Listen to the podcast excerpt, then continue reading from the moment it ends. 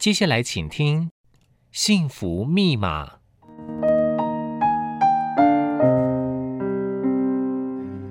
幸福不是实体，你抓不住也摸不着。幸福只可意会，很难言传。每个人对幸福下的定义也都不同。就算你以为找到了幸福，但是打开幸福的密码又是如何设定的呢？请收听《幸福密码》节目，我们每集的来宾都将无私的分享给您他们的幸福密码。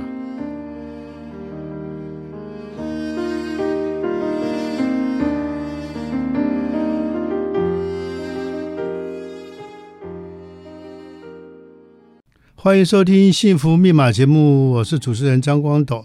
今天的特别来宾，应该放一点音乐给大家听，大家一听音乐就知道，诶，这是黄莺莺的，好像《沙漠激情》。对，今天的来宾是来自沙漠的蔡诗任。诗任你好，张大哥好，大家好。呃。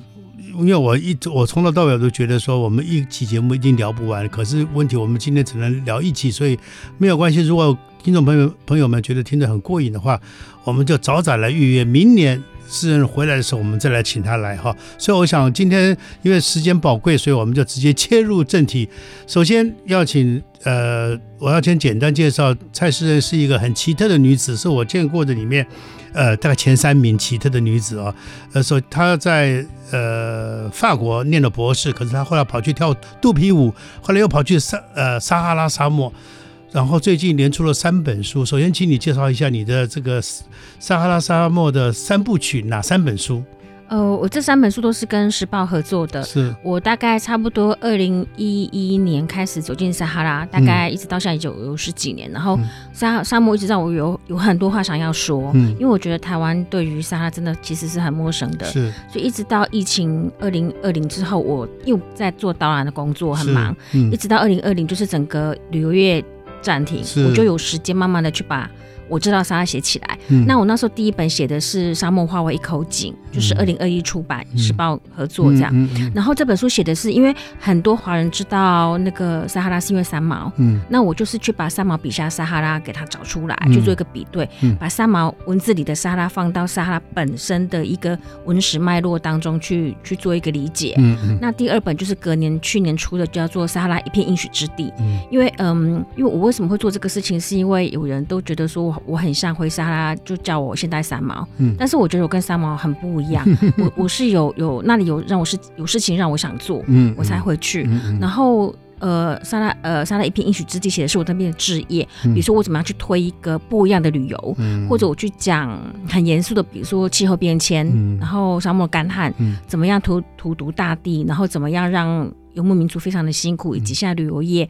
的一些对生态冲击，嗯，对。然后今年这一本写的是娑婆撒哈拉，嗯，写的就是我跟我我的婚姻，然后我跟我夫家的一些关系，嗯、就比较是跟人有关。是是是，嗯、这三本很精彩啊，所以每次一看就一口气要看完，要不然舍不得放下来啊。不过看了你书以后，我。也也呃，当然之前我们也都认识，也知道你你在做哪些事情。可是我一直有个一个念头在盘旋，我觉得是什么样的家庭把你教育成如此？呃，不能讲，如果讲离经叛道，有点点过分哈。可是我想，就是你走的路跟别人完全不一样。可是我觉得那那种可以呃。怎么说呢？不受世间的任何的那些框框架架束缚，然后走出自己想走的路。所以请教你，你们家是不是呃是一般人无法想象的？虽然你住在云林，是不是无法想象？就是所谓的父呃父慈母贤，然后把你这个掌上明珠捧在手手心上，从小就让你随心所欲。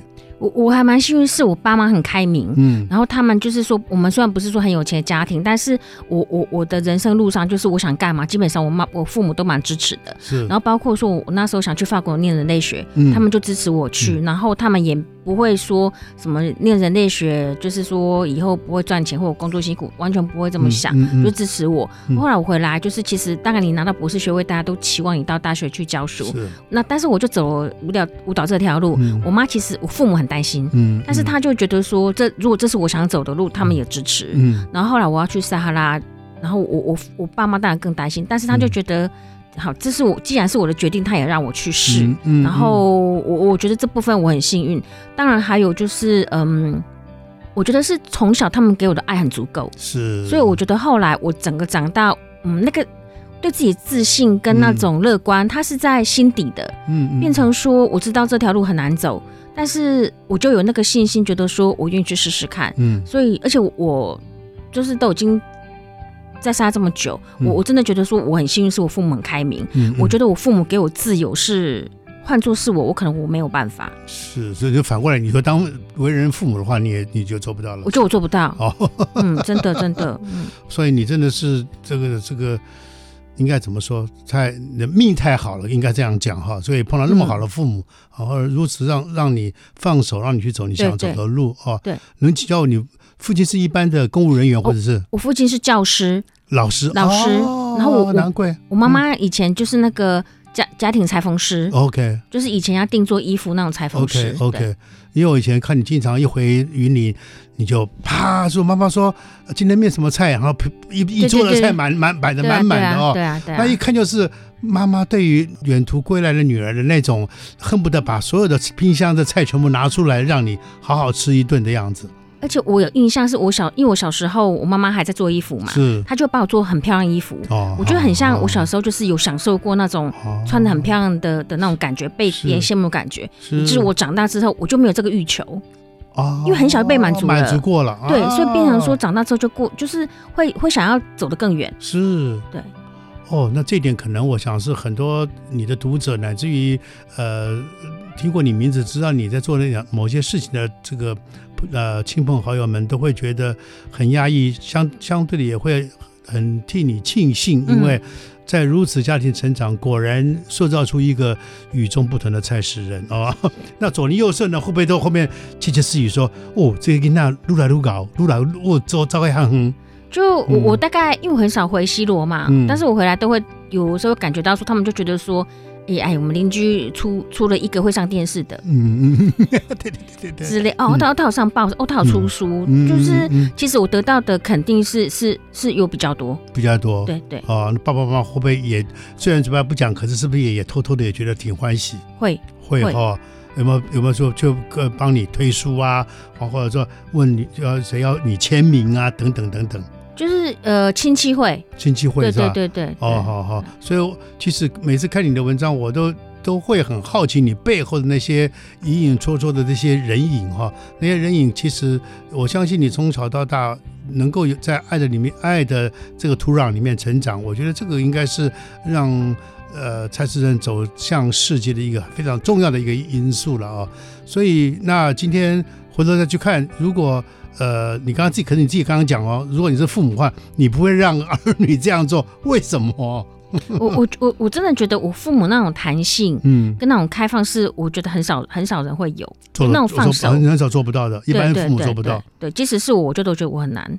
你还是会想要决定什么这样子，但是这个小孩完全不在掌控内。嗯嗯，对啊。那你所以你一般你你从小到大就是你说，尤其你在求学过程里面，你是学霸吗？功课没有好吗？没有，也没有。就是因为我我中学的时候，就是老师给我评语就是特立独行。中学就这么讲，特立独行。那我我觉得我我就我都觉得我我在规范内，但是可能老老师觉得我好像都在做自己的事情这样。哦哦，就是呃不随众。对，就是有点你说的特立独行，就喜欢做自己想做的事。对对。哦，然后所以功课并不是说非常的好，就是中间偏偏后面这样的吗？对，那可是你作文一定很棒。但是反而我觉得很有趣，是反而念了大学之后，就是我我的大学同学继续往上念的其实很少啊。对，就反而当年没有那么用功的人，他一直走到最后。哦，所以我想，呃，的确很多一般平凡的这个所谓的一般念书的时候，也许大家觉得这个人很平凡，可是最后发现。走到冲到最后，第一个冲到最后的这个最高的终点的，居然是这一个一般不起眼的人哈。对啊，对啊。所以你刚刚讲，你们班上可以，也许你在中间后后中后段，可最后只有你冲到博士呢。就就还蛮有趣。所以有时候我遇到一些就是年轻人很迷惘，然后我我其实也会很真心跟他说，我其实中学的时候成绩其实真的不好，是，是。但是因为喜欢你，反而可以走到最后。是是是。同样是走进撒哈拉。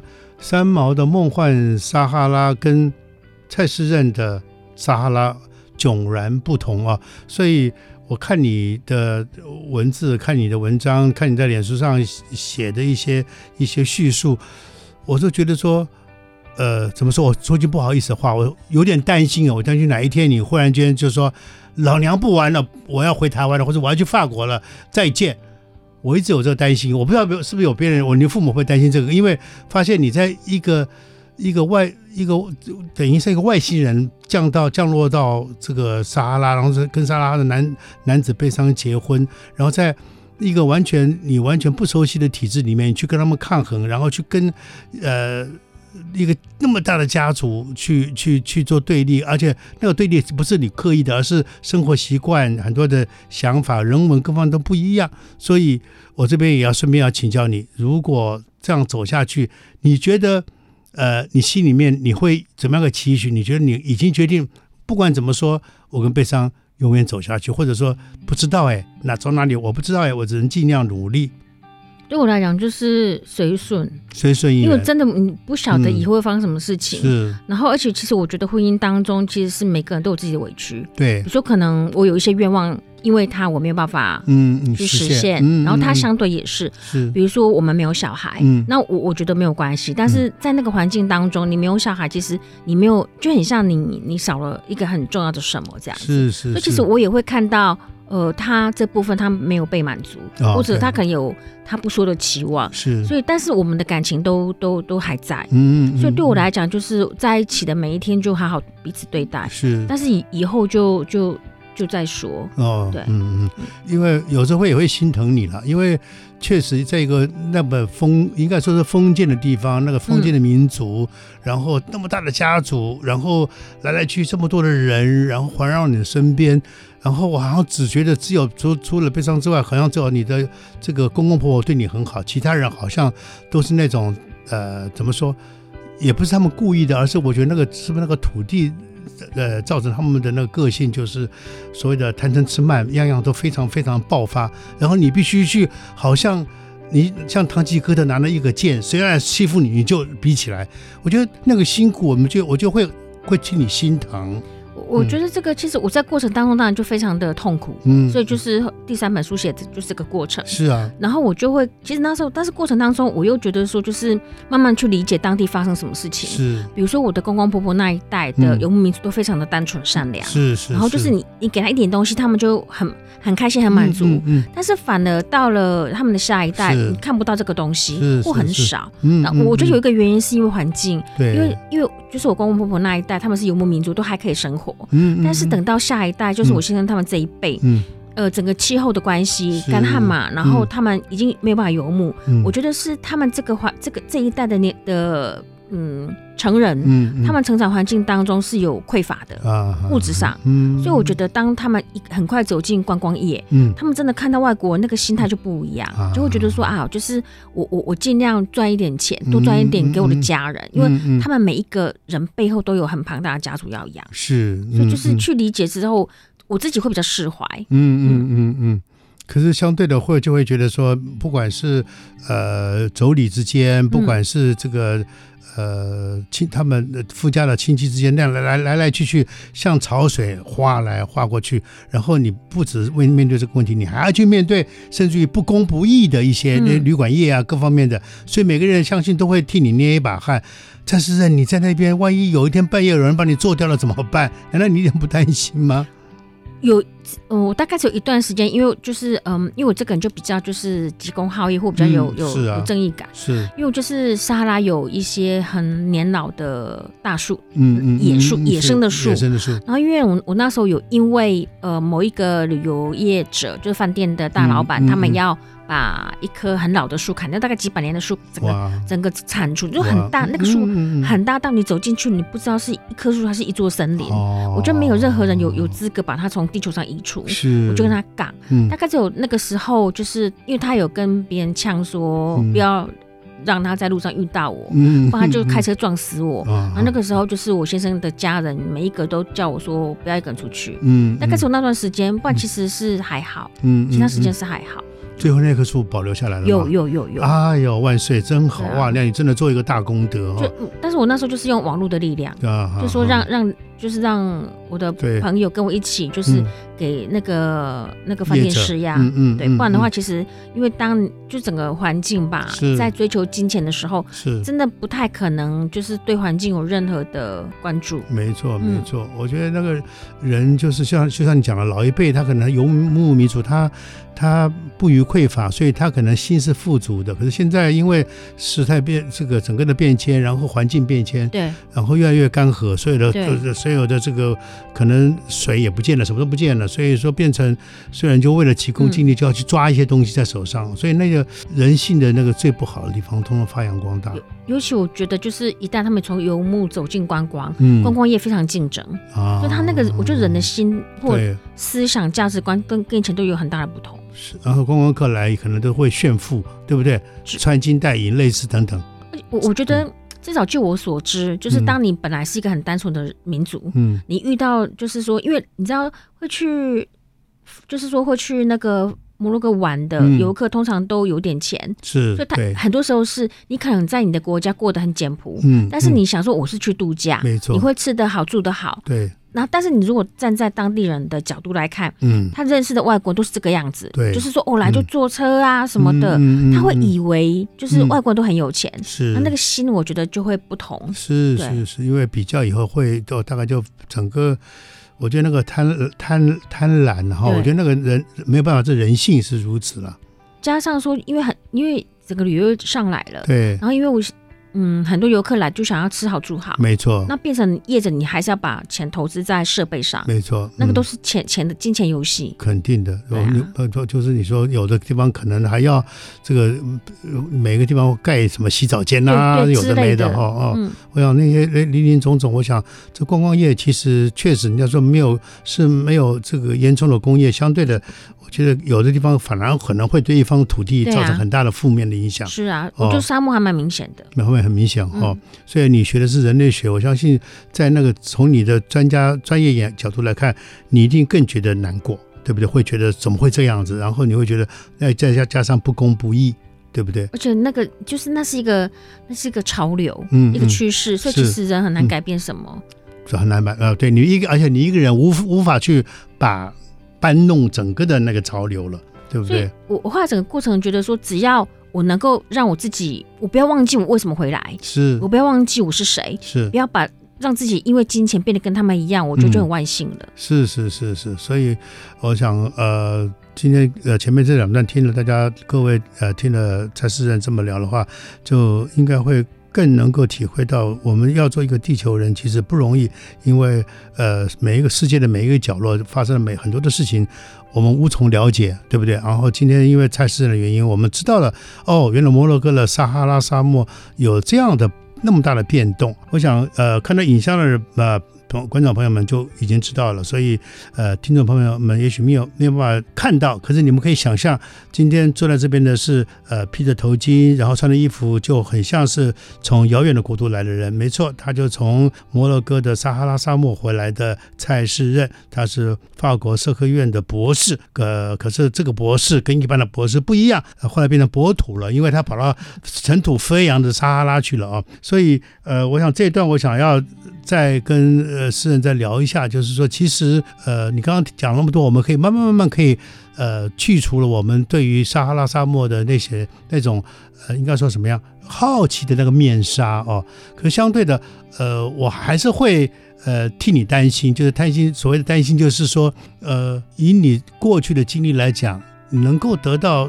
这么的学位来讲，其实一般人是呃很难想象的。可是你可以放下万般这个万元，然后不去做你一般人社会一般人所会思考的，就是也许你可以是在法国教书，可以当大学教授，甚至在台湾大学教授，而且可能是所有人在抢你的教授。可是你放掉，然后你走另外一条完全无法想象的孤单的一条路哦。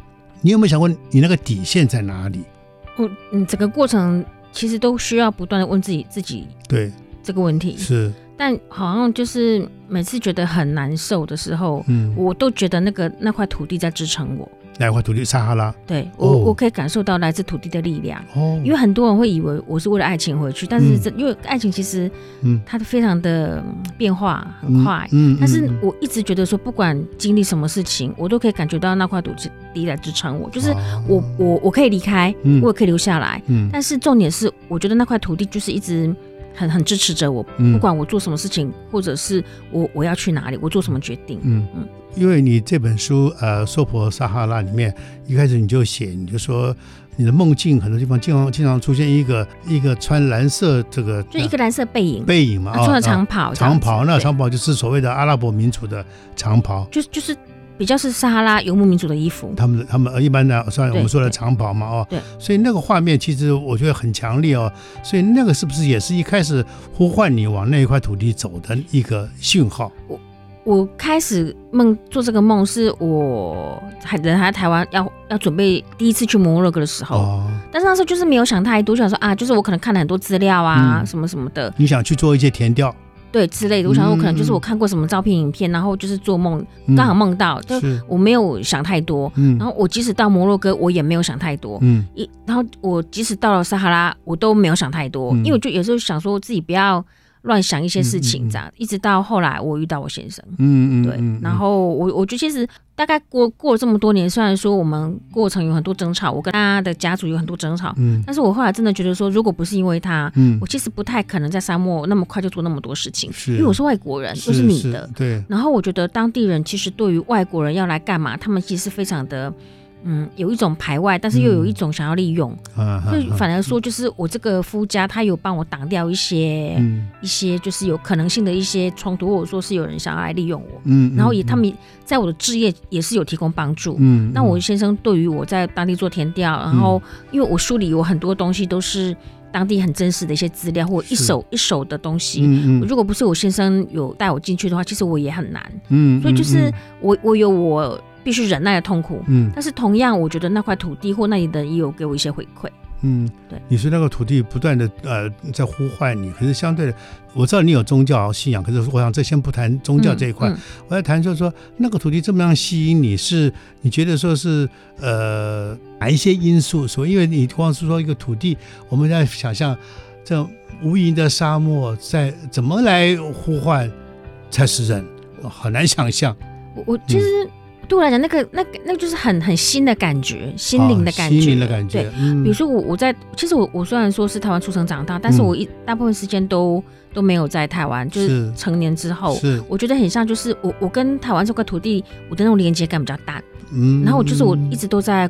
就国外跑，是，然后一直我人生一直到我走进撒哈拉，是我才真的觉得说，好像我跟土地有连接啊，那个是很很很情感的。是，然后包括说，不管发生什么事情，我都可以感觉到说，那块土地就是他让我好好站着。嗯嗯，不管发生什么事情，不管我要去哪里，是对。然后还有一个是，嗯，因为其实我们没我住的地方叫梅祖嘎，它有一个很漂亮的的沙丘。嗯，然后你在那个沙丘的颜色是会变的，哦，它就是早上可能就是金黄色。嗯，然后中午因为阳光强烈嘛，就会是淡金色。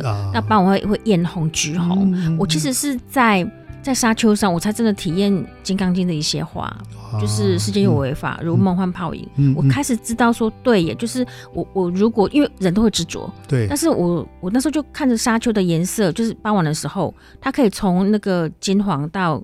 变到橘红，再到棕色，因为那个已经日落了。我就自己觉得说啊，其实如果当我连眼前沙是什么颜色我都没有办法确定的时候，嗯、我还有什么世界还有什么是我可以那么样执着的？嗯、我就是觉得就是这样的经验或这样的体悟给我很大的一个释放。嗯、然后我我觉得除了撒哈拉，我我我无法想象什么地方可以让我这样子的一个体悟。嗯，所以我只觉得那个是。就是老天爷给我的礼物，是，所以一般人可能也很难想象，因为大家都说这个法国的巴黎是所有所有人觉得梦幻的地方，都都觉得一生中可能就想去一趟巴黎。可是你居然在巴黎念完博士，你居然头也不回的就跑去撒哈拉了？难道法国对你来讲一点都没有留恋吗？我觉得那个地方就是呃，就学习来讲是非常丰富的，嗯、就是你有很多的文化什么的，很多活动，你你学不完。嗯，但是你你人生那个状态，你会知道说，其实自己是需要磨练，才会再再跟往往前成长。是，对。然后我其实我人生最大磨练有一大概是从回台湾开始，嗯，就开才开始整个社会化。哦，但会会很痛苦。嗯、但是如果没有那一段，嗯、人就是嗯没有办法再更往前了。嗯嗯嗯嗯。所谓的呃，也就是因为你慢慢发现你的担子很重哎，我看你，我光看你文章，我就替你担心。你要不止养养自自己跟你先生，你要养他那么大的家族，然后家里面任何一点东西可能乒乒乓乓就，然后你出去一趟回去可能都被搬空了哦，种种种种。可是我觉得那种呃养家活口的担子，我觉得你一个人挑起。真的不容易哎，真的，而且在一个异国的地方，你这样做做这件事情，我想这个毅力是不是有？你有时候会觉得你像阿信？呃，别别人有这样跟我讲过，我觉得就是真的很辛苦。嗯，但是我我当然现在还好，因为观光业起来了，嗯、所以就是我夫家的那一些亲朋好友，他们的经济不错，他们就接 case 了。对，所以导游啊什么之类的。对，所以变成说就是没有那么样把起。经济的期望放在我身上，嗯、所以我现在比较轻松。是，再就是，其实我也在那个之前那个过程当中，我就是慢慢的去学习，去看到人性，啊、然后我不要被那个人性绊住。嗯嗯，就是慢慢的可以去理解，是，然后去释怀。嗯、所以对我来讲是很辛苦，但是也是一个很珍贵的成长的历程。是啊，所以我想，呃，看过你的书人，尤其你这本书《娑婆这个撒哈拉》，就是说，哇，你真的。你虽然没有小孩，可是我发现你对于教育这块，你很有你执着的的那个点。不对，你就要讲；不对，你就要更正。人不不，你说不准来偷，不准不准来做一些这个呃不应该做的事情。可是你的那些呃道德的这些框框架架，可是经常会被他们这个我所谓的那个民族的那些呃，应该说是婆婆奶奶那种溺爱孩子的那种那种爱所。呃，拉扯掉哦，那对你来讲，难道也难道不是一种无能为力的一种一种怨叹？会不会有？呃，我大概就是把这本书整个整理起来，嗯，因为我我是我觉得我很难得的的地方，我比别人有一点点就是嗯。就是怎么讲福气，嗯，是我刚好走进那个家庭，然后我看到那个小孩，嗯，怎么样从三四五岁一直到后来，就现在就是看差不多要走进青春期，我刚好看他们整个成长，我其实有很深的感慨，是我当年就是我真的带带着一颗真心要去跟孩子就是往来，我对他们真的非常的好，而且都是带着教育的意识，是，就是我还带好多书进去给他们看童书，对，就绘本那个时候，我我每次跟他们对话或者说是呃交往。我都会去思考，说我是一个大人，嗯，那我这个行为对他们来讲的教育或影响在哪里？我都会不断的去问我自己，嗯，然后呃带他们去做一些事情什么的。但是我我这后来，因为我认真过，所以我我就知道说，就是你一个个人我怎么样努力，我没有不可能扭转整个环境，是。但是因为我努力过，所以我反而比较释怀。啊，那也因为这个过程，嗯嗯，其实是有让我更理解当地整个教育或。那个家家庭怎么样把一个养成的一个、嗯、一个过程一个系统。是是是，所以呃呃听了你这么讲，然后再看了你的书以后，就更能够理理解到，其实呃一个从外星球到撒哈拉去的一个女子，才是在你在那边做的每一件事情都是非常不容易的事情，所以真的只有这个对你真的只有伸出大拇指啊，真的了不起啊！接着呢，几天你就要回撒哈拉了，所以你往后接着下来，你想。有哪一些计划在撒哈拉继续去呃执行？呃，我之前是带导览嘛，导览工作现在慢慢的在疫情后，它会慢慢恢复。是啊，然后我就希望说，就是导览可以就是呃比较稳定，然后我有钱去养活我自己跟我想做的事情。是，但是就是我已经没有抱着妄念说就是要要靠。导览去改变旅游什么？因为整个趋势如此，那个是没有办法。那至少我不会把让我自己变得跟别人一样。比如说像那个沙漠旅游，有一些东西我很我我觉得那个对环境很伤害，很不认同。比如说像沙滩车，这个这个服务我就绝绝对不做，因为那个车子在沙漠横冲直撞，对环境伤害太大了。就这个服务我从来不做。然后工作上大概会跟之前一样，只是我整个心，我我我其实。出版这三本书有给我一个意识，是我开始看到文字的力量。哦，对，就是因为我我觉得说，嗯，在非洲，或者说在北非或摩洛哥都不管，嗯、就是我觉得有生活在那边，然后有存活下来台湾人很少。嗯，嗯，然后我也熬了很多年，所以我觉得我对当地文化的一些脉络我的理解会比一般台湾人还要多一些。嗯，嗯，然后我觉得。这个是很难得的，是。然后，所以我就，而且而且我又会念人类学，对，所以我就想说，如果我能力做得到的话，我其实很想要就是靠导览养活我自己。嗯。然后我没有导览工作的时候，我就有自由时间去做文化探索，是。然后把它写起来，嗯，嗯，然后可以跟台湾这边做分享，嗯，就是因为我我开始。意识到说，我的书出版之后，会有读者给我回馈，是。说哦，他们说从我的文字或从我的书，嗯、有从不同的角度去去走进北非的一个世界，或者说文化上，嗯、我觉得这个书写是有意义的。是是，就就是我如果未来我心有余力，我是希望把精力放在文化探索还有书写上面。嗯嗯、是。嗯。我想你应该也是这个近代社会里面很少，呃，你所谓的我跟我们一开始我们就聊到你就是很异类，因为你等于是呃结束了你台湾该有的教育以后，你就跑那么远地方去去深造，去念博士学位，又跑撒哈拉，所以做我觉得大概呃你才应该有资格被人家说你是个一个地球人，因为你走了出去了啊，所以今天你因为你走出去了，所以你今天回头来看，呃。针对其他要成目前正在成长的年轻人也好，甚至一些父母在养育孩子这过程当中，你怎么来建议大家？呃，尤其年轻人也好，甚至于父母让年轻人能有机会走出去看天下。我我我只能分享我自己的经验是，是当我的心有一件事情想做，我很渴望我。我就会有行动，嗯嗯，对，然后我对我来讲就是不知道自己要干嘛，嗯，没有太多想法，那个其实对我来讲其实反而是比较痛苦的。啊，还有一点是，我觉得我的个性吧，一直对于比较公共性议题，我一直比较关注，嗯，就是比如说呃环境啊，然后人权啊，我本来就一直是这种倾向的人，嗯，然后所以我的理想。当中都有俗世的部分，嗯，嗯，我我会去思考说，我跟人的关系在哪里？嗯、我做个一件事情，我对人对土地的影响在哪里？然后我觉得这个意识会让我必须把我的行动的核心价值想得更清楚。是，如果我知道我为什么做的话，我就可以再再更坚定往前走。嗯，嗯，然后当然就是如果说我也必须承认说，如果今天我是父母的话，嗯，我的小孩要这样子去走一条路，我可能也会很担心。嗯，嗯，但是有时候就是一直。呃，一根草一点路，嗯，就是天无绝人之路。对，有时候我觉得说好像很辛苦，嗯，但是走着走着，很像老天爷就会有一些资源，或者说一条路走走，就让你有办法走出来。所以很像，就是我自己的态度是，我只要确定这件事情是我想做的，他让我有爱，是，我就去走这条路，然后通常就他就是会有一条路被我走出来。是是是。当然，还有一件事情就是，呃，因为走出去了，所以呃，也有很多女性或者男性出国，然后有了这个国际婚姻。然后做你身为你身为过来人，你又如何来解说如何去经营所谓的国际婚姻？嗯，这部分我我自己觉得，嗯。